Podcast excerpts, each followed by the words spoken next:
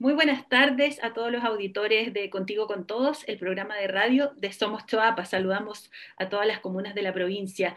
Hemos ido avanzando, ¿cierto?, en el paso a paso, ya tenemos eh, más movilidad, más libertad también para salir de nuestras casas, pero el llamado de todos los profesionales de la salud, de las autoridades, ha sido a que sigamos cuidándonos, a que mantengamos las medidas de prevención, porque está por ahí dando vueltas, ¿cierto?, la variante Delta del COVID, pero también está el virus presente, no solamente la variante Delta, hay que seguir seguir manteniendo todas estas medidas, sobre todo ahora que recuperamos un poco de movilidad.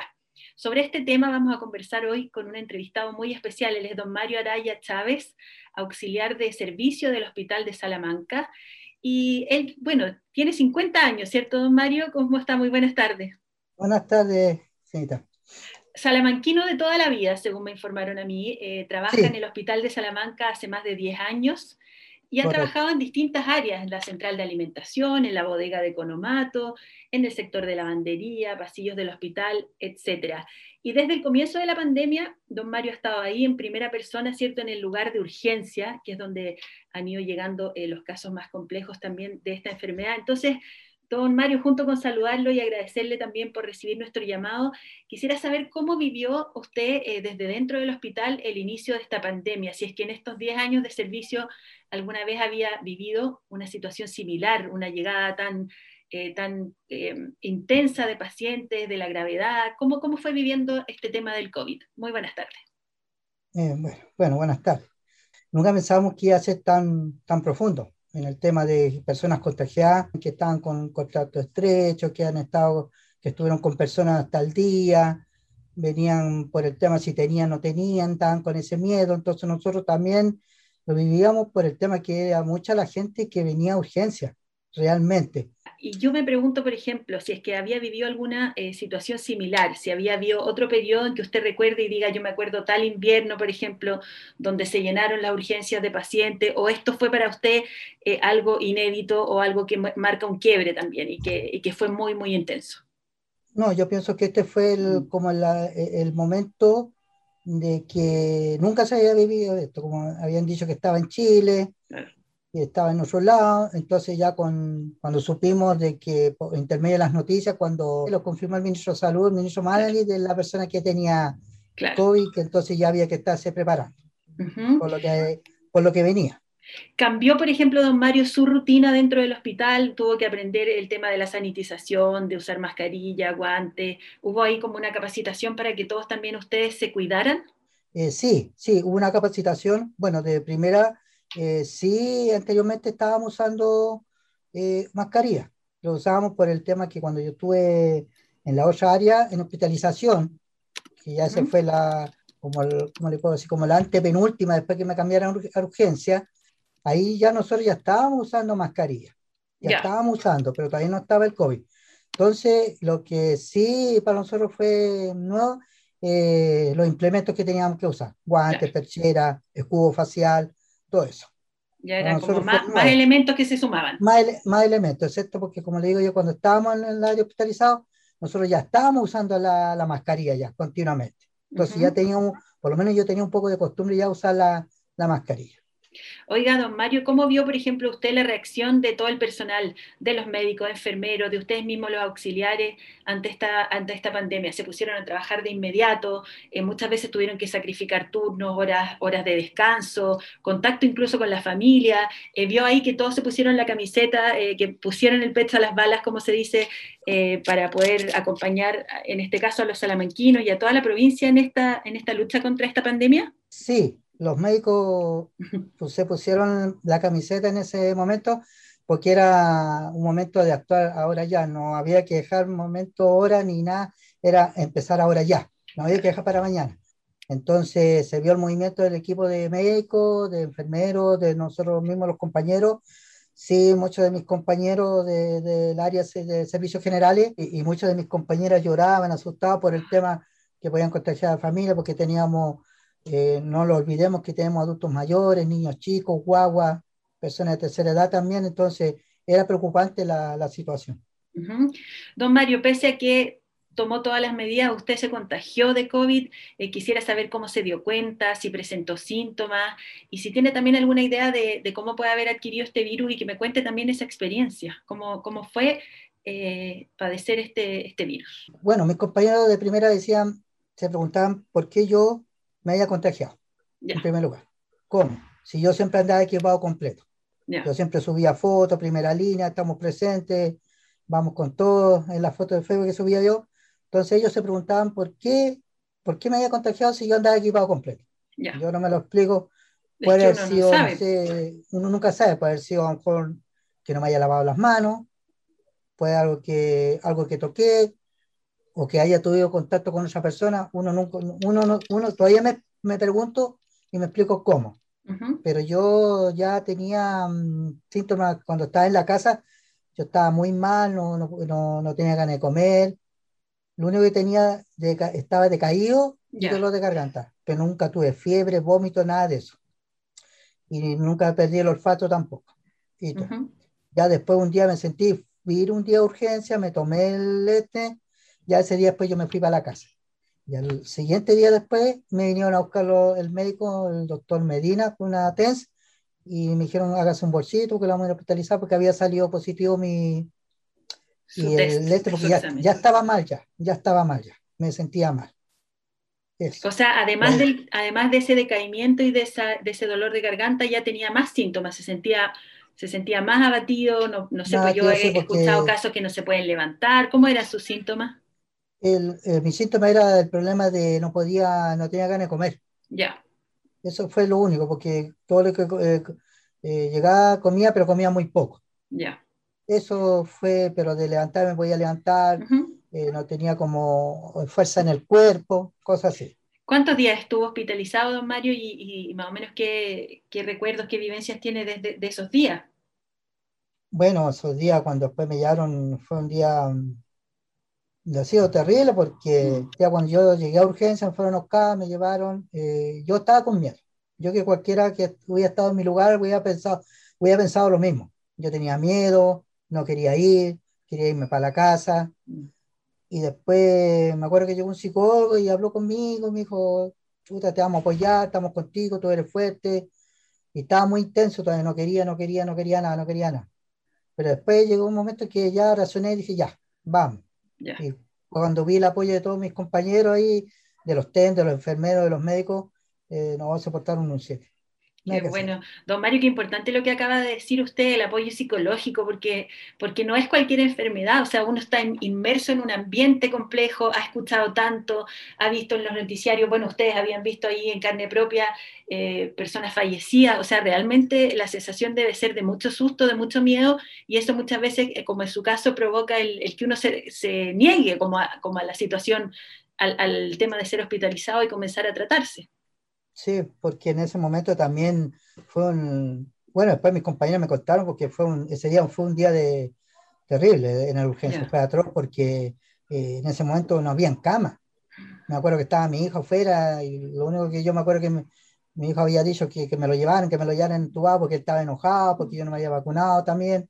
Ah. Todo eso eh, fue el motivo de la vacuna. Entonces, después más encima ese día llegó otra persona que entubaron, entonces fue, no, fue un día heavy, mis compañeras todos ahí llorando, que yo volviera, todo. Entonces fue, fue terrible. Así, ¿no? ¿Y estuvo intubado cuántos días? Mire, la verdad de las cosas no me, no me acuerdo. Uno pierde la noción. Pierde la noción, yo me acuerdo, lo único que me acuerdo es que en un, rat, en un, en un lazo yo me levanté, como que me senté y me porté mal porque me saqué la cuestión, pero después me pescaron y me pusieron la cuestión de nuevo, pero me hicieron llorar. Esa es la verdad de la cosa. Después de como que, después como de dormir en un sueño profundo, después ya me acuerdo que después desperté en Illapel. En Illapel desperté en una sala. Ah, lo trasladaron. Sí, me trasladaron en Illapel porque después habían, habían dos camas, Coquimbo y Illapel. Ya. Yo pienso que, sinceramente, viendo el punto de vista, yo pienso que Coquimbo no llegaba. Sinceramente. Ya, o sea, estaba bien complicado. Mm. Estaba complicado, sí. Estaba bien complicado porque a lo mejor le decía a lo mejor que a lo mejor tenía las defensas muy bajas, a lo mejor. Uh eso. Pienso yo, no sé. Y, pero fue, no, fue un día terrible ese día. Después me acuerdo que yo despierto allá en Illapel, despierto así, pero mi, mi ración fue tranquila, Eh, me acuerdo que ya me tenían amarrado porque para no, pero ya no tenía las la, este ya, Ya. no tenía nada aquí en la, en la cara, todo. Y me acuerdo que despierto, miro para el lado y, eh, hay un compañero de pieza que Ya. también tuvo entubado y se fue en, en IAP, ahí el- cuando desperté. Don Mario, ¿cómo se siente hoy en día? ¿Ha tenido secuelas? ¿Cómo ha sido su vida como post-COVID? Bueno, eh, últimamente ahora he estado tranquilo, haciendo ejercicios de aquí en la casa que me dejaron, Ya, porque de- cuando, como tuve tres días, bueno, por lo que dicen es que yo tuve como tres días durmiendo, desperté como a las 72 horas, algo así, eh, no tenía fuerza en las piernas. ya, se Entonces, para mí ya esa parte fue, no fue incómoda, fue, bueno, fue incómoda la parte que tuve que vi- vivirlo igual como un niño chico, cuando uno nace, Ya. hacerle aseo, todo, y para mí fue incómodo ujú. pero era la pega de las niñas, porque acá también se hace lo mismo. Entonces, después cuando me levanté no tenía fuerza en las piernas, porque como tuve tres días acostado, entonces me hicieron levantarme, me tenían que acompañar al baño. Después vino un kine, me acuerdo, y me empezó a hacer ejercicio para tirar las piernas, levantarme, me trajeron un sillón, me acuerdo, para salir un poco de la cama y todo. Ya después solo empecé ya a ir solo al baño, caminar lentito, y ahí empecé ya a recuperarme, pero igual tenía poca, muy poca fuerza en las piernas todavía. Ya después, en eso me acuerdo que ya después me dieron el alta, y, pero fue un momento, fue un momento que también pude reflexionar de lo que me había pasado, porque estábamos en una sala de UCI en Illapel con mi compañero, después, eh, después lo traspasaron a la sala de medicina y, y ahí solo los dos nomás, entonces igual fue como un retiro espiritual porque estaba desconectado totalmente de las redes sociales.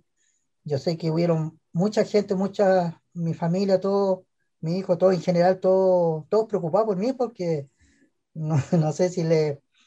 eh, bueno, yo soy una persona muy querida acá en Salamanca, en, el- en el hospital también, entonces todos estaban preocupados, eh, pero querían saber datos míos, entonces como era la, la- las preguntas eran muy, muy confidencial porque era jefa y familia nomás, nada más. Claro, Mis claro. compañeros se enteraban por mi jefa, por mi salud, porque todos querían saber cómo estaba. Todos preguntaban y no, y no se daban, a cualquiera no le daban la respuesta.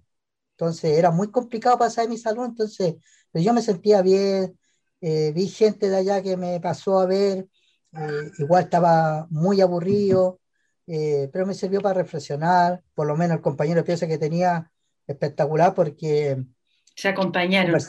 lo acompañamos y conversamos varios temas, como él era del campo de Chillepín, conversábamos cualquier tema, entonces no se lo, Mire, no pasamos tan aburridos, entonces caminamos el, el espacito de aquí para allá, hacíamos el ejercicio de quienes que los daban tareas, después venían cómo están con las tareas chiquillos, pa, y eso, todo eso sirvió para también reflexionar también de, de lo que me había pasado, claro. de que tuve, tuve casi todo Salamanca preocupado por mi salud, porque le preguntaban a mi prima, le preguntaban a mi mamá, preguntaban aquí en el hospital, Pero se recuperó, eso es lo bueno, que, que pese a esos Sí. momentos de dificultad, ya lo tenemos acá y, y conversando. Don Mario, usted de antes comentó algo de la vacuna. Quiero saber si usted se había vacunado eh, antes y qué es lo que piensa hoy en día, eh, qué tan necesario, eh, qué tan importante cree usted que es vacunarse y qué mensaje también le daría a las personas que, que aún no acuden a, a recibir ahí su, su dosis. Bueno, primero que nada, eh, cuando llegaron las primeras vacunas, eh, yo sinceramente yo no me vacuné por el tema que habían dicho una información que no era obligatorio. Entonces uno seguía por la información, pero a veces uno lo aprende como aprendizaje. Ujú. Yo siempre a lo mejor yo me echaba la culpa y todo, pero ya eso ya pasó, yo ya di vuelta a la página ya.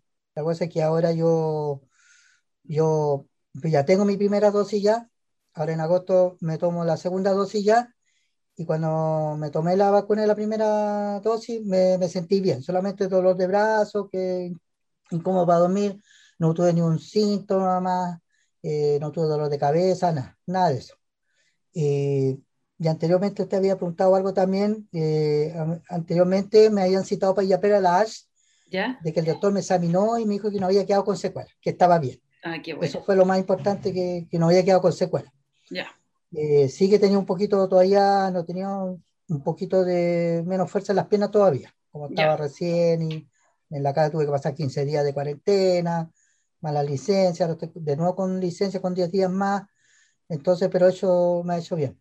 Y el tema de la vacuna, yo hago un llamado a la gente que, que lo haga, que lo haga porque es importante. Yo, si, como le digo, uno toma el aprendizaje, uno aprende de los errores. Uno se autocrítica también y se evalúa en qué fallamos o en qué podemos recuperar también para no hacer tan, tan esto, porque hay mucha gente que dice, no, a mí no me va a pasar nada, no, a mí no me pasa nada, yo ando sin mascarilla, nada. Pero son gente que tienen mentalidades diferentes, hermano. Solamente cumplimos, yo hago un llamado a la gente que se vacune, que es muy importante. Yo lo hice porque me vacuné con la primera dosis, me sentí bien, no tuve ni un síntoma, no tuve dolor de cabeza, nada. Perfecta la vacuna, nada que hacer. Perfecto. Y tal, como, y tal una parte, como dijo, el, lo vi en la noticia, como lo dijo el ministro de Salud, ministro Bari, que esto no, eh, ¿cómo fue lo que dijo? Que mm, ha estado bajado un poco la, el contagio, pero no hay que confiarse.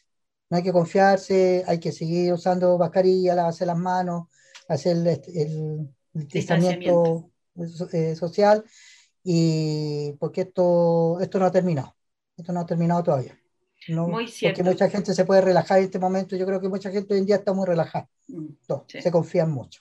Muy cierto y muy valioso su testimonio, don Mario Araya Chávez, salamanquino, auxiliar de servicio del Hospital de Salamanca, quien nos acaba de compartir su testimonio como funcionario del hospital, pero también como un paciente que logró recuperarse del COVID y que hoy hace este llamado, ¿cierto?, a seguir cuidándonos y a cumplir también con el calendario de vacunación. Muy buenas tardes, don Mario. Le enviamos un abrazo desde acá y, bueno, muchos saludos también a su familia, a su entorno y a quienes estaban tan preocupados de su salud. Eh, decirle que ya, ya está de vuelta ahí, don Mario, con todo. Muchas gracias.